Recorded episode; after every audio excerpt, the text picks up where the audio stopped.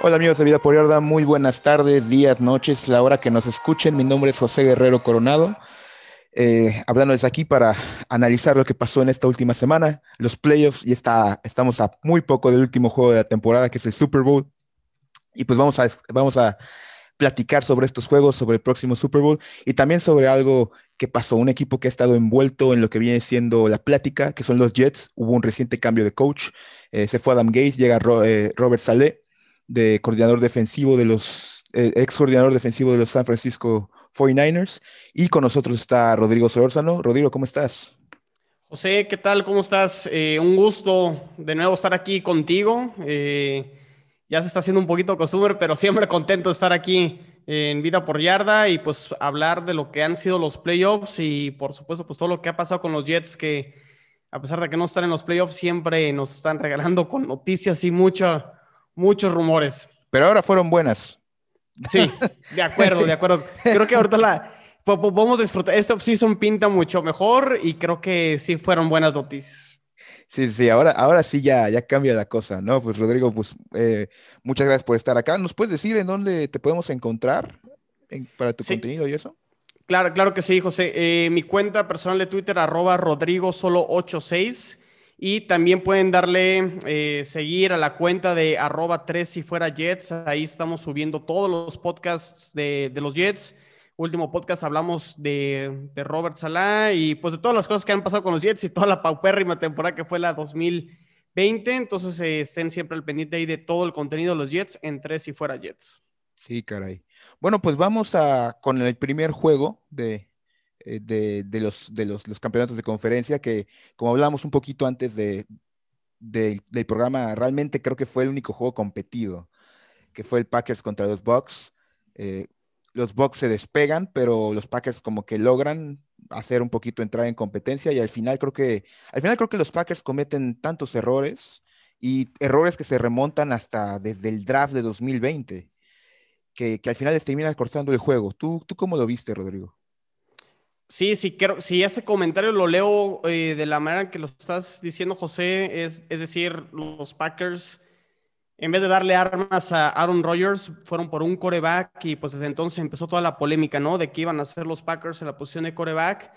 Al final, pues los eh, Green Bay encuentran maneras de ganar dentro de la temporada y por supuesto, pues digo, Aaron Rodgers tuvo un temporadón, pero pues su arma más importante pues fue eh, Devante Adams y creo que ahí es creo que por donde creo que te, leí, José, es la, defensa de, Todd Bowles, el coordinador defensivo de, de Tampa nulifica muy bien a Devante Adams y prácticamente le dicen a Aaron Rodgers, me vas a ganar con tus eh, demás receptores, con Valdez Cantlin, con Lazard, con Tonyan, que son buenos jugadores, pero no al nivel de Devante Adams y creo que ahí fue donde ganó la partida el equipo de los Tampa Bay Buccaneers. Pues mira, creo que sí, sí se va con definitivamente con posiblemente un receptor, pero es que la verdad puede haber sido cualquier otro jugador y hubiera tenido mejor impacto.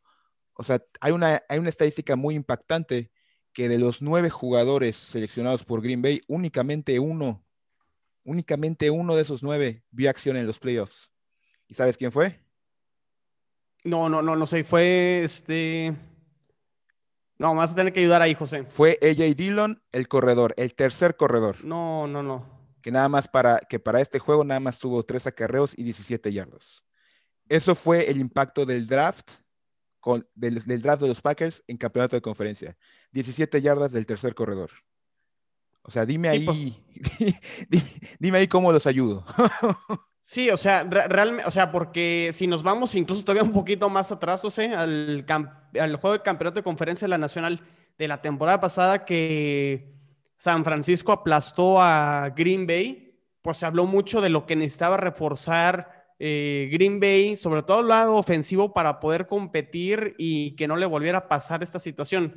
Obviamente en este partido, pues sí fue un poquito más parejo y más cerrado, pero sí es una muy buena conclusión y análisis que el hecho de que ningún jugador, o nada más Dillon, como lo mencionas, fuera parte de, eh, del que, que, vio actividad en esta final de conferencia contra los Bucaneros, pues se habla de un mal draft en general. Y más allá, pues si tu primera selección además es un coreback y no juega, pues más, más complicado. Pues de por sí es complicado acertar a buenos picks en el draft. Si el primero lo utilizas en un coreback, pues creo que las posibilidades se van reduciendo, ¿no? Entonces, sí coincido contigo con, con esa parte del draft de Green Bay. Te voy a decir algo, o sea, no es solamente que lo hayan seleccionado eh, a un coreback en la primera ronda. Lo que pasa fue que Love terminó siendo el tercer coreback. ¿Qué pasa cuando, cuando, tienes un tercer coreback? básicamente estás quitándote un, jugador de roster.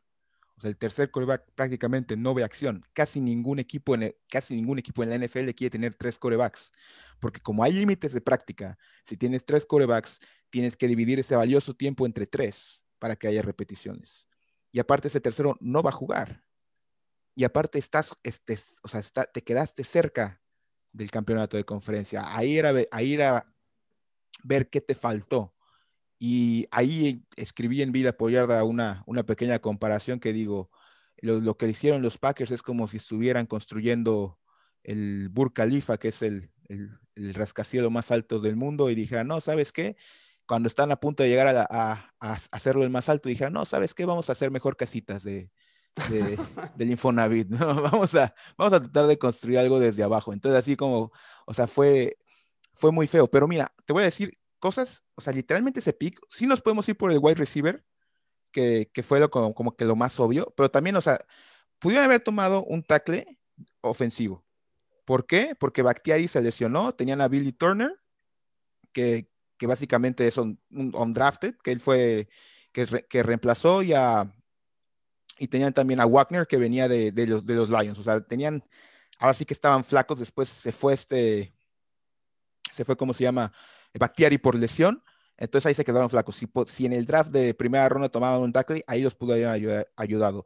Pudieron haber tomado, como dices, un receptor que a diferencia de Saint Brown, que tuvo un drop de los dos puntos que hubiera sido muy, muy útil, posiblemente lo hubiera atrapado. Pudieron haber tenido, tomado un cornerback que hubiera complementado a Alexander, porque Kevin King fue el que los mató. O sea, ese, ese, ese primer pick, ese pick de primera ronda pudo haber ayudado en muchas cosas, muchas cosas. Y al final no les ayudó en nada. Es más, hasta le restó, restó una posición en el roster. Entonces, o sea, creo la verdad que fue, la, ahora sí que se le puede reclamar muchísimo a la front office de los Packers. Se les puede reclamar muchísimo, porque se quedaron cerca y cuando te quedas así de cerca en los playoffs es porque te faltó un jugador. Sí, coincido. O sea, realmente el draft para eso es, ¿no? Es para, es para reforzar las partes que más aquejaste una temporada anterior, o al menos que ya empieces con un tema de reconstrucción que no era el caso de Green Bay, ¿no? Green, perdón, Green Bay. ya, ya se me anda. Ah, caray. Eh, perdón, este, de, de, Green Bay, este.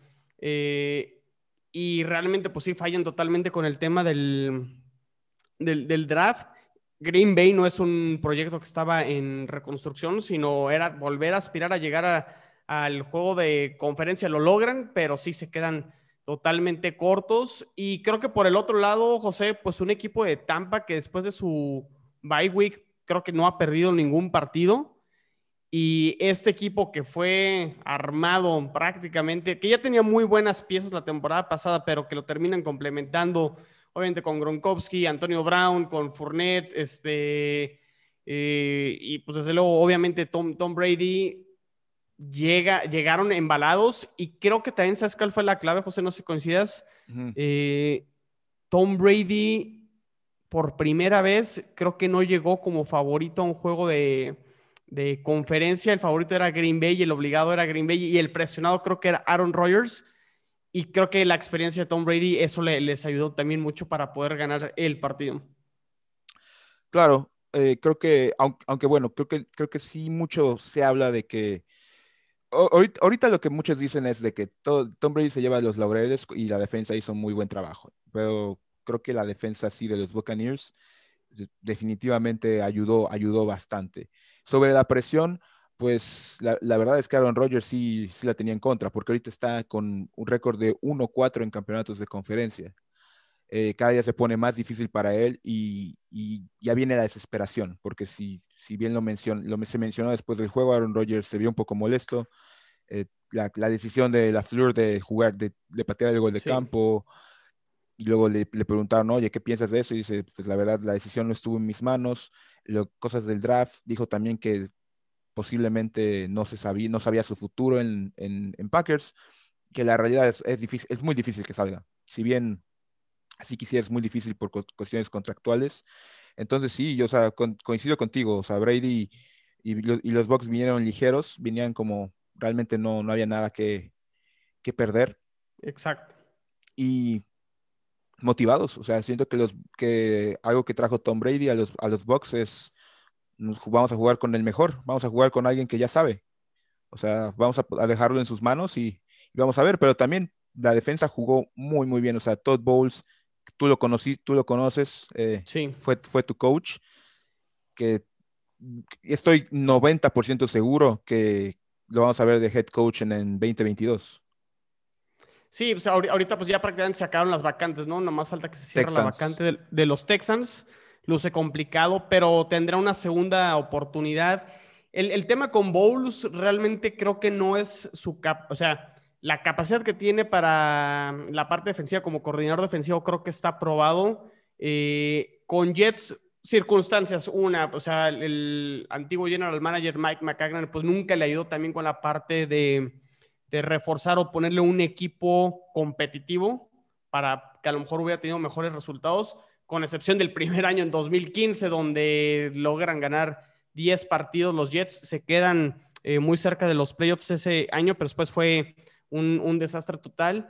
Pero también hubo cosas dentro de Todd Bowles como manejo de reloj y manejo de situación de, los partidos que sí, desde mi punto de vista, eh, dejó mucho que desear.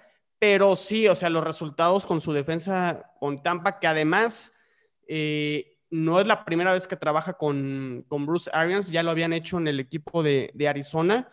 Esa mancuerna, mí, yo desde, que la vi dije, esta mancuerna va a funcionar sí o sí. Y pues ahí, ahí están los resultados. Y José, no, no sé qué, no quería que se me escapara poquito, este, el, hablando todavía del partido aquí de entre Green Bay y Tampa, para mí se habló mucho de esa, de esa jugada que ya mencionaste, ¿no? De por qué no fueron al final del partido, antes de la pausa de los dos minutos, eh, que se la jugaron en cuarta oportunidad. Pero la jugada clave es la que el touchdown de Tampa antes del, del medio tiempo, en una defensa que me recordó a los Jets en ese partido contra el equipo, los Raiders en una situación en la cual sabes, si ya te completaron una cuarta oportunidad los Buccaneers, que fue lo que hicieron, y ya, estás en, ya estaban en zona de gol de campo, pues no importa, regálales un, pase al centro, incluso pues ya no tenían tiempos fuera los, el, equipo de Tampa, una muy mala defensa, una jugada mal planeada por parte del coordinador defensivo de, Green Bay, y los terminan quemando con ese touchdown y que incluso también, bueno, ya podemos entrar un poquito la polémica, viene de una intercepción de Aaron Rodgers, que desde mi punto de vista tenía que haber sido castigo contra el equipo de Tampa por un claro jalón. Pero bueno, creo que ahí fue donde se define prácticamente el partido, ahí en, en esos últimos instantes de la primera mitad. Sí, e, es, esos, esos, esos, esos hechos que tú mencionas, ahí sí fue que el despegue, ¿no? O sea, ahí se, se creó la distancia ahí ya fue, el segundo tiempo fue a tratar de atraparlos. O sea, sí, sí creo que ahí se da, se da como, ahí, se pone difícil. Sí, no sé si me da a entender, o sea, ahí, ahí ya era los, porque al, final del día, con, si en la cuarta oportunidad que hacen el gol de campo, lo que tenían que hacer era ir por cuarta, anotar touchdown y luego hacer una conversión de dos puntos. O sea, Green, Green Bay estaba, eh, o sea, al final Green Bay estaba peleando por la oportunidad de ganar en el tiempo extra, que, unas, que, que, es complicada. Entonces, sí, sí, coincido contigo. O sea, yo creo que el juego lo puedes definir desde, desde la, la, primera mitad. Sí, para mí esa, esa fue una, una jugada clave y pues que terminan siendo siete puntos. O sea, no había necesidad para Green Bay. Ok, bueno, o sea, ya, ya fue la intercepción, pues no, no regales el touchdown. O sea tres puntos, no, no, se despegaba tanto Tampa Bay, pero bueno, pues fue, fue lo que sucedió y pues los hubieras no, no existen. No existen. Pues bueno, eh, pasamos con el otro juego, no sé si quieres mencionar algo más. No, pues creo que justo finalista, justo vencedor el equipo de Tampa y cómo cambian las cosas de los cuatro equipos antes de, que se jugaran sus partidos de conferencia, el que menos posibilidades tenía para ser campeón eh, en el Super Bowl era el equipo de Tampa, pero ahora que el partido se va a jugar en su estadio, eh, creo que pinta muy bien. O sea, pero bien, bien por Tampa, bien por Tom Brady, bien por el equipo de Bruce Arians y pues una pena y lástima por Green Bay y pues a seguir los rumores de, Aaron Rodgers, que bien comentas está difícil el tema contractual, pero será noticia a seguir. Va a haber drama, va a haber drama en, en, Green Bay esta offseason. Ah, vamos con el otro, el otro juego que el, Bills contra Bills contra Chiefs. A mí se me hizo realmente creo que nunca hubo competencia. O sea, creo que, que simplemente se fue corriendo, fue los Chiefs fueron ganando desde el primer cuarto sentí que iban a ganar, es la realidad. Y bueno, si bien van abajo, los, los Chiefs la, pasada, la pasada temporada que ganaron el Super Bowl empezaron abajo. Entonces ahí fue como de, bueno, ellos realmente creo que, creo que sí iban a ganar aún así. Termina la primera mitad y, van con 21-12. Y ya de ahí, de verdad, no, ya no le vi a los Bills. Eh, ¿Tú sientes que hubo competencia en algún momento después del primer cuarto para ti? No, no, realmente. O sea, si revisamos lo, lo, que fue la temporada del equipo de Kansas City, no encuentras muchos marcadores realmente donde haya aplastados rivales. De hecho, prácticamente todas sus líneas, eh, me refiero a, a, los spreads este, de cuánto favorecían el equipo los Kansas City Chiefs contra sus rivales, nunca cubrió, pero tampoco se vio como que sus partidos estuvieran siempre comprometidos, ¿no? Como que siempre controlaban eh, la situación del partido y ganaban con lo que ellos necesitaban sin emplearse a fondo. Entonces, eh, por esa parte, siempre Kansas lo vi bajo control.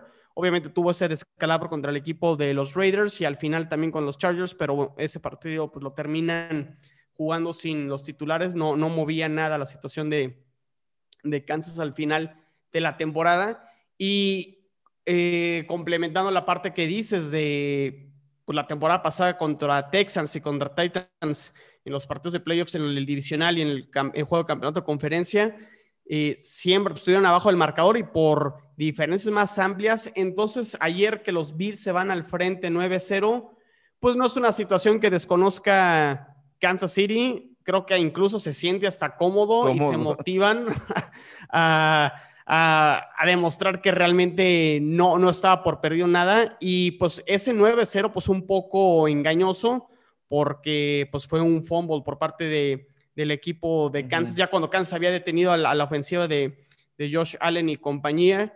Un fumble que terminan capitalizando bien, pero pues de ahí en fuera no pasó nada más con el equipo de Buffalo, que sí tuvo buenas series, que consumió reloj, pero cuando llegó a zona roja fue incapaz de capitalizar con, con touchdowns, fueron goles de campo.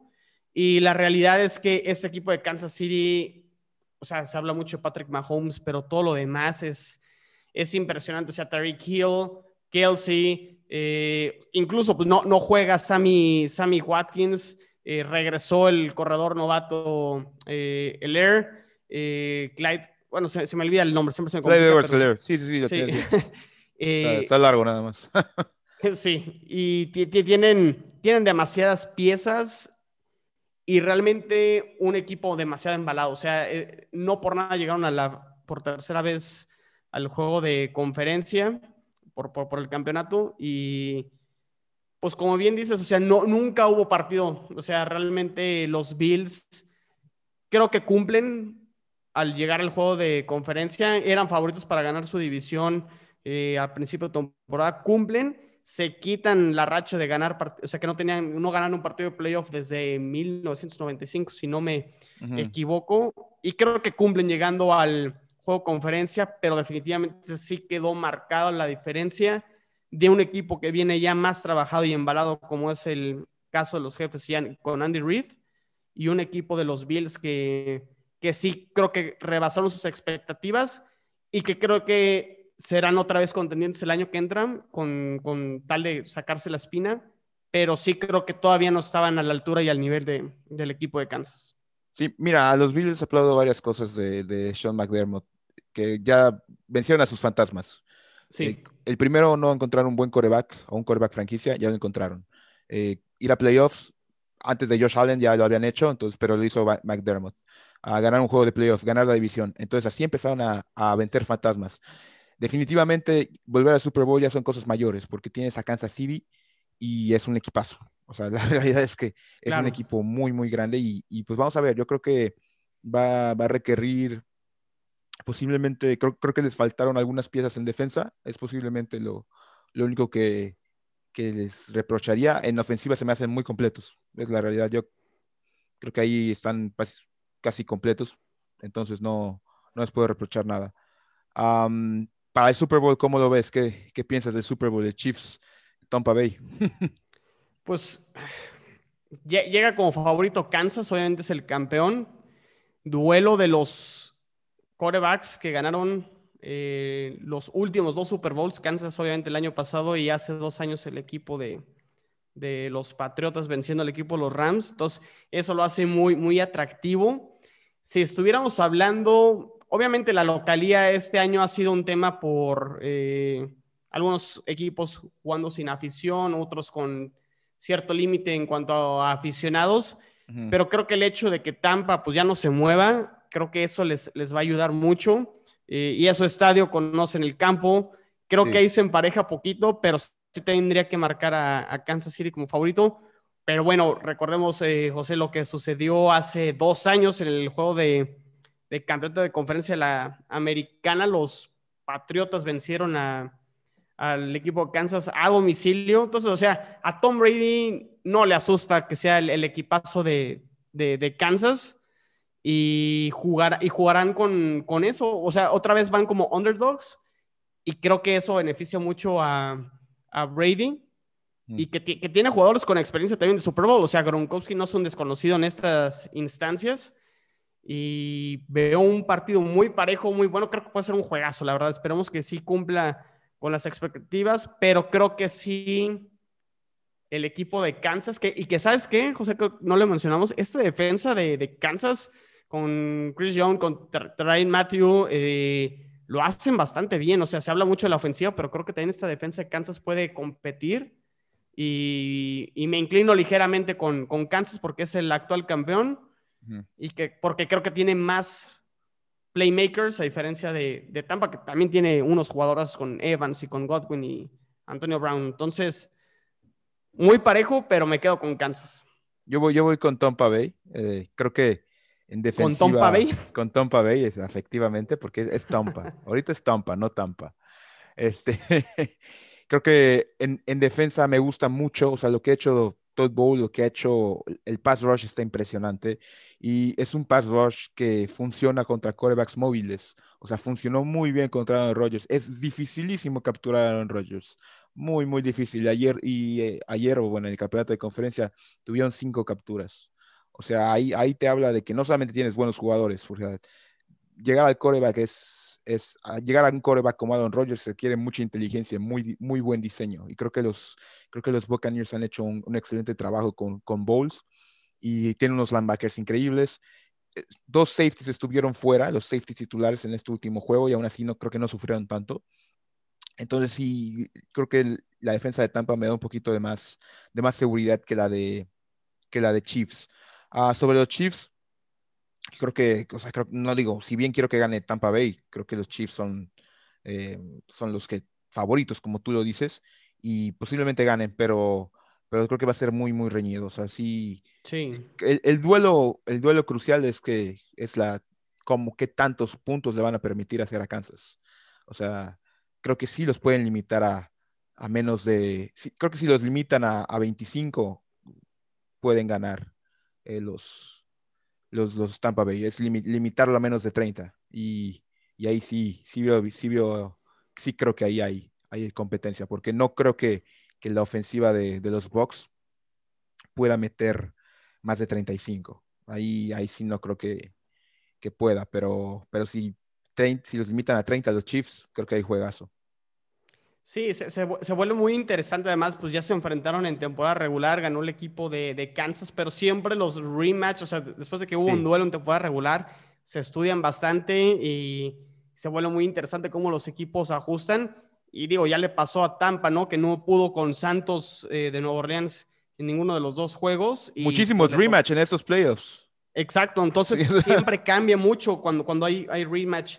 Y hablando de Kansas, hay que, hay, dos cosas creo que a seguir en estas dos semanas antes de que sea el, Super Bowl, eh, José. Una es la lesión de Eric Fisher, el tackle izquierdo, que podía ser una baja muy sensible. No sé si se va a perder el juego o no, pero estamos hablando del tackle izquierdo, que es una posición importantísima eh, en general en, la NFL y pues en la línea ofensiva me parece que es el, el más importante. Y el caso de Patrick Mahomes, aunque es Patrick Mahomes, no está al 100% de ese, eh, de ese dedo del pie izquierdo que no se puede apoyar bien, no puede correr al, 100%. Y por ahí no sé si pudiera eh, también ser factor para que Tampa pueda emparejar un poco la situación. Y aún así fue el Super Bowl con todo eso. exacto, exacto. pues bueno, ahora vamos al plato fuerte, eh, que, que, viene siendo los Jets. Este, los Jets anunciaron hace poco la, incorporación de Robert Saleh. Robert Saleh fue coordinador defensivo de los, de los 49ers, una muy buena defensa que tuvo muy buenos jugadores en el pass rush. Eh, es su primera experiencia como, head coach. Es un, digo, más que obviamente llega a los Jets por su talento, pero también es un poquito mencionado de la inclusión. Robert Saleh es de ascendencia libanesa, él nació en un lugar llamado Dearborn, Michigan. Dearborn, Michigan es un suburbio de Detroit, pero es, es un suburbio muy representativo porque tiene a la población musulmán más em, grande en Estados Unidos. Es el, eh, es el municipio o el county o municipio, como le quieras llamar, con más población musulmán en, en Estados Unidos. Entonces es, es, un gran logro al final de que, que alguien de, esta, de estas comunidades llegue finalmente a, un puesto tan importante como es head coach en la NFL. No jugó, no jugó profesional, pero sí, sí escaló, escaló muy desde, desde abajo, o sea, fue, fue asistente en Michigan State, así se fue por, por posiciones colegiales hasta que llegó a la NFL. Entonces es algo bastante merecido y llega a muy buena edad, llega con 41 años, es más joven que Tom Brady. Entonces, bueno, primero, primero Rodrigo, la, primera pregunta es, ¿cómo te sientes? ¿Cómo te sentiste cuando, cuando te enteraste que Robert Saleh es el nuevo head coach de los, Jets? De primera, termina siendo un candidato para los Jets que sale fuera del radar. O sea, Robert Saleh iba a ser em, uno de los candidatos, creo que, que se iban a pelear más eh, de, todas estas vacantes que se abrieron eh, de todos los equipos que buscaban un head coach. Y ahorita que, hablas justo de dónde viene, dónde creció, dónde nació Robert Salah, Detroit se perfilaba como uno de los favoritos. Entonces, los Jets tenían como otros candidatos, eh, Brian Dable, eh, por ahí este, Eric Bienemi también lo, lo, termina entrevistando, Arthur Smith también fue uno de los que incluso sí tuvo segunda entrevista, eh, tuvo entrevista presencial con los Jets. Robert Salah termina saliendo ahora sí por el carril izquierdo y nadie se lo espera y cuando se empieza a perfilar, creo que todos los aficionados de los Jets dijeron, ojalá quede porque realmente es todo lo, todo lo anti-gays que vivimos durante dos años, es Robert, Robert Salah. O sea, tiene gran liderazgo, tiene, eh, tiene números probados en San Francisco en, cuanto a la posición o en cuanto, sí, en cuanto a su función de coordinador defensivo con, con San Francisco es un, es un entrenador que los jugadores lo siguen. O sea, a mí lo que me impresionó mucho ha sido como, más allá de que vaya a funcionar o no Robert Salah, ilusiona el hecho de que los jugadores eh, lo, lo, siguen, lo alaban y lo, lo, respetan. O sea, más allá de, de, esta efusividad que pueda manejar Robert Salah en, en los partidos, en la cancha, donde brinca y está motivando a sus jugadores, lo escuchas en la conferencia de prensa y es una persona muy ecuánime y que creo que sí, lo que transmite en la cancha eh, lo puede comunicar muy bien en sus conferencias de prensa y sobre todo cómo se dirige a, sus jugadores. Entonces, sí sorprende, me da mucho gusto y al menos creo que la afición de los Jets se puede ilusionar con un nuevo proyecto que de entrada no arranca como fue hace dos años con la conferencia de prensa de Adam Gaze, donde los ojos se le fueron para todos lados. Y, este, y en esta ocasión creo que no hubo ninguna crítica sobre la conferencia de prensa y termina creo que arrancando con el pie derecho. ¿Quieres saber algo bien chistoso? A ver, dime. Eh, Gaze y Saldea son de Michigan y ambos empezaron su carrera de coaching en Michigan State. Ah, eso, eso no. Bueno, sabía que empezó en Michigan Road, de, de parte de Adam Gaze. Eh, bueno, creo que estuvo también en los Detroit Lions, eh, Adam Gaze Sí, sí, sí, estuvo en, los Lions, sí, de, de, asistente ofensivo. Pero sí, los dos son de Michigan y, y empezaron sus carreras de, entrenadores ahí en, en, Michigan State, que ahí un dato chistoso. Y, y, ahorita, y, ahorita, que estás con datos o con anécdotas, no sé si estabas enterado, eh, José, el hermano de Robert Salah, porque ahora ya que pues, este, lo anunciaron, empiezas como a escuchar podcast y todo la, pues no solo la carrera en cuanto al fútbol americano, Robert Salah, pero su vida ah. personal. Robert Salah eh, fue un analista financiero o se perfilaba para ser un, un, financiero. Y su hermano, creo que se llama David, eh, David Salah, eh, estuvo el día de los atentados del 11 de septiembre en Nueva York. logra escapar, o sea, creo que te, desayuna y, se salió de pura suerte de una de las torres el, día de los atentados y eso marcó mucho eh, la decisión de vida de a qué se iba a dedicar. Robert Salah dijo, no, creo que la parte de finanzas no es lo mío y yo quiero regresar al fútbol americano y es cuando empieza su carrera como coach.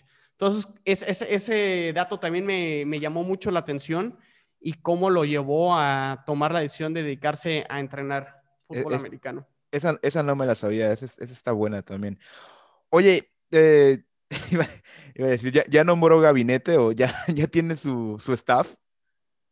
Sí, sí, o sea, creo que este, pues traen a... Al hermano de la Flor, ¿no? Sí, traen a, Mike LaFleur. Eh, por ahí se, se, hablaba también de que pudiera llegar este, el, el entrenador de, del juego terrestre de San Francisco, se me olvidó su, su nombre, pero sí, ya, ya están definidos los, este, el, el staff. De hecho, ahorita te confirmo exactamente, mira, aquí lo tengo. Desde el lado ofensivo está Mike LaFleur como coordinador ofensivo. Miles Austin, el ex receptor, tú lo vas a conocer muy bien. Va a ser el entrenador de receptores. Rob Calabrese va a ser el, el, coach de quarterbacks. Todd Washington va a ser un asistente ofensivo. John Benton, eh, offensive line coach. Greg Knapp, eh, el especialista del juego por pase. John Taylor va a ser el entrenador de corredores y Billy Vandermerk termina también como asistente ofensivo y Ron Middleton eh, como asistente de Titans. Y del lado defensivo, en la conferencia de prensa lo anunció ya eh, Robert Salah, que de las cosas que, me gustó, ahorita que, que ahorita menciono cuál es el staff del coach del lado defensivo de parte de los Jets, eh, anuncia a Jeff Ulbrich como coordinador defensivo, no se sabía hasta el día de la conferencia de prensa, pero le preguntan a Robert Salah si él va a estar mandando eh, las jugadas del lado defensivo y dijo no. Jeff Ulbrich es el coordinador defensivo y él los va a mandar. Yo soy el head coach y yo me voy a hacer cargo de todo y cada quien va a fungir eh, su, su, función. Entonces, eso, eso me gustó ah, porque era lo que veíamos con Gay. Se, enfocaba tanto el lado ofensivo que descuidaba, descuidaba todo lo que pasaba con el resto del equipo y creo que era el perfil que buscaba Jets, que fuera un head coach independientemente si traía perfil defensivo o ofensivo, más bien un perfil que se encargara de todo y, que pudiera dirigirse no solo a un lado de, del equipo, sino a todo el equipo, incluyendo equipos especiales. Oye, la última vez que viniste, todavía los Jets no habían ganado y estábamos hablando de un pick número uno. Después, los últimos tres juegos ganaron dos de ellos eh, ¿cómo, fue tu reacción? ¿Qué pensaste cuando, cuando pasan esas dos victorias? Híjole, sobre todo, la, segunda no me sorprendió tanto contra los Browns, sobre todo por lo que no había receptores.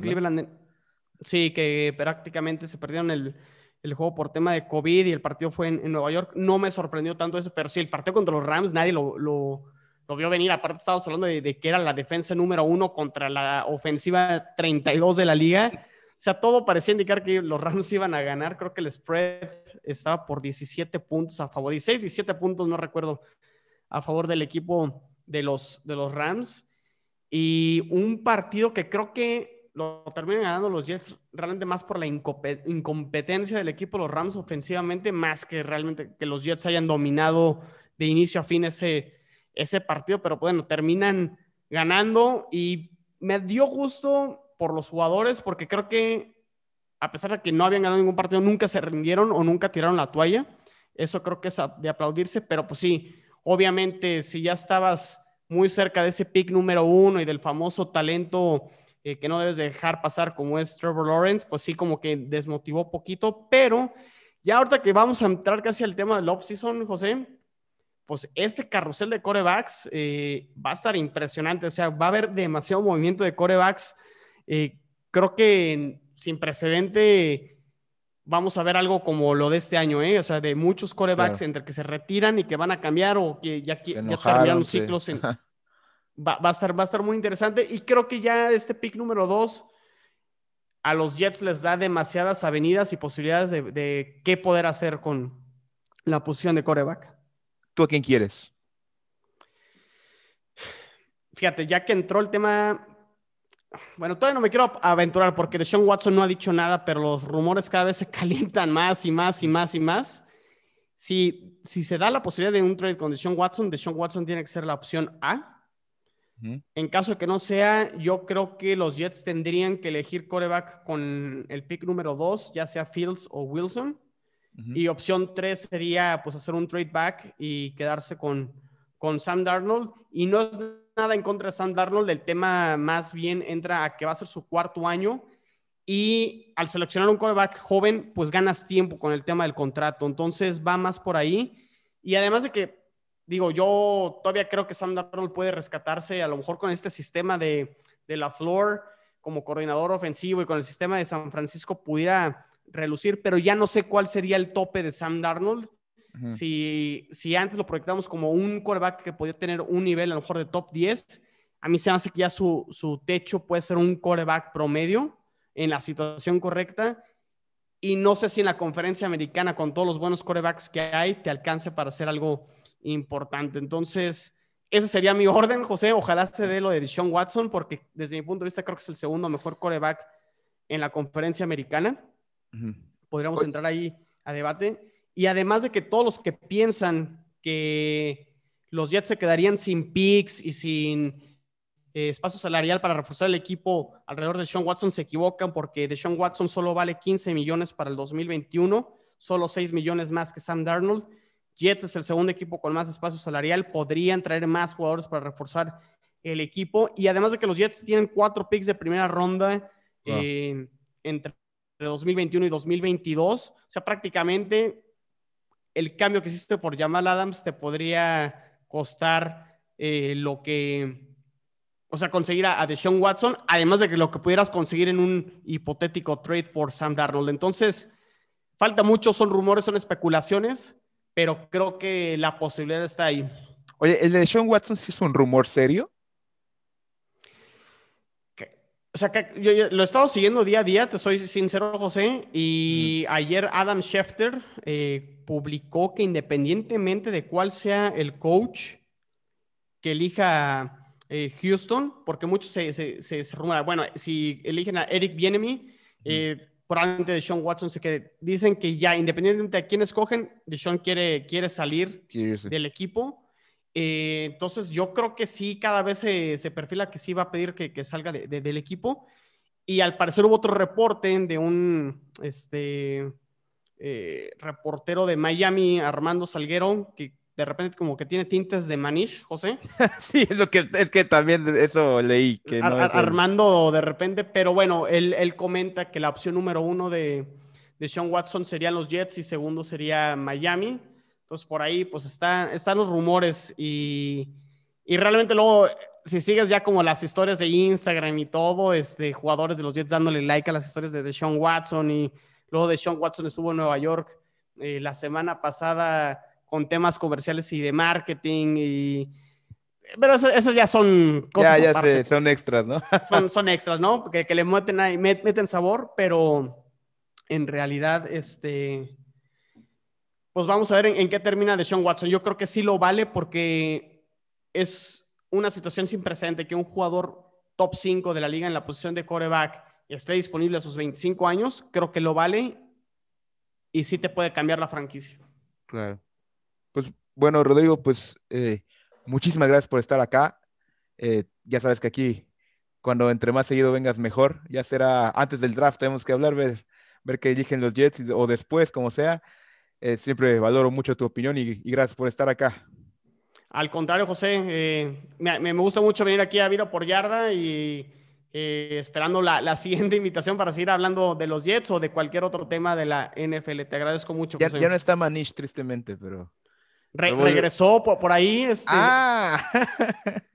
si, checas ahí su cuenta, de hecho me bloqueó, ya, ya no me deja seguirlo en la cuenta de tres si fuera Jets, porque por ahí le hice un comentario como que yo creo que no le gustó, este, eh, pero en la personal todavía puedo ver su cuenta. Y, y si no, está, no nos estuviste al tanto, José, por ahí este, tuvo una entrevista con gente de Boston, dando su contraparte de toda la situación del por qué le quitaron sus credenciales y qué, qué sucedió de la versión de, de la o sea, con la, con la versión de, de, Manish por ahí está interesante.